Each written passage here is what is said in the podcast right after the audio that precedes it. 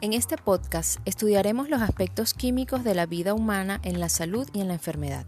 Trataré de hacer que tu imaginación vuele, describiéndote algunas técnicas de laboratorio clínico útiles en el diagnóstico, seguimiento y prevención de enfermedades, porque sin bioanálisis no hay diagnóstico. Soy Dayana Requena y este es el podcast Tópicos de Bioquímica Clínica.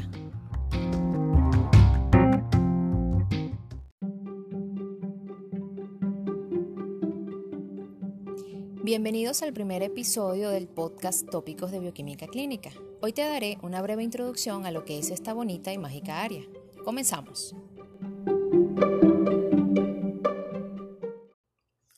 En la carrera de bioanálisis, como se llama en Venezuela, o de laboratorio clínico, como es conocida en otros países, conocemos el organismo humano desde la unidad funcional que es la célula. Luego vemos cómo un conjunto de células conforman el tejido y este a su vez permite la conformación de los diferentes órganos.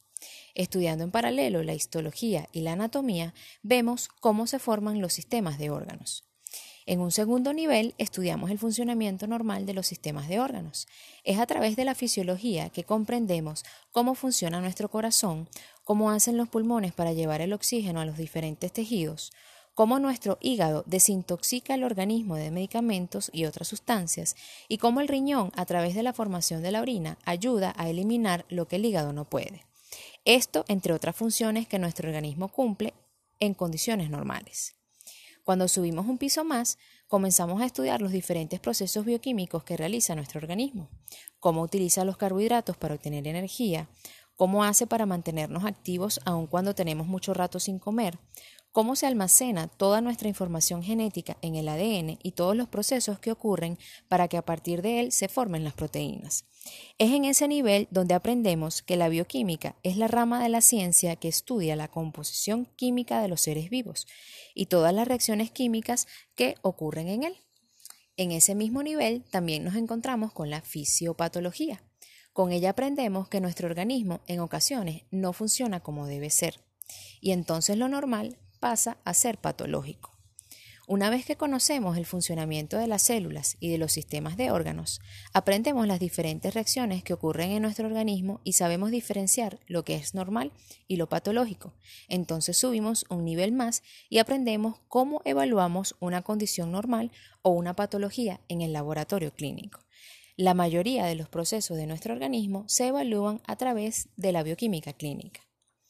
La bioquímica clínica comprende el estudio de los procesos metabólicos y moleculares en relación con los cambios tanto fisiológicos como patológicos y también de los que pueden ser inducidos por algún fármaco. Para esto, la bioquímica clínica aplica métodos, técnicas y procedimientos químicos con el propósito de obtener información útil y participar en su interpretación para la prevención, diagnóstico, pronóstico y evolución de la enfermedad, así como su respuesta ante un determinado tratamiento. En el área bioquímica clínica realizamos determinaciones como glicemia, colesterol, triglicéridos, evaluamos la función hepática con pruebas como la bilirrubina y transaminasas. Utilizamos la urea y la creatinina para ver cómo funciona el riñón esto entre otras muchas pruebas bioquímicas que podemos utilizar en el laboratorio. Quizás algunos de ustedes ya han tenido la oportunidad de estar en un laboratorio de bioquímica clínica y los que aún no tienen ese privilegio, pues prepárense, porque con nuestras manos, al mezclar el reactivo con la muestra, muchas veces se desarrollan colores, dependiendo del tipo de reacción, lo que yo particularmente llamo los mágicos colores de la química sanguínea.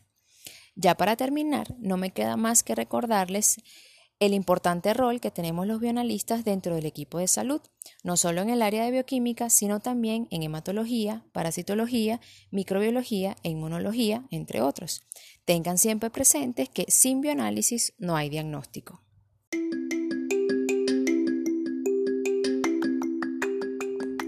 Después de escuchar este episodio, espero haber sembrado una semillita en ti y que continúes investigando sobre este tema.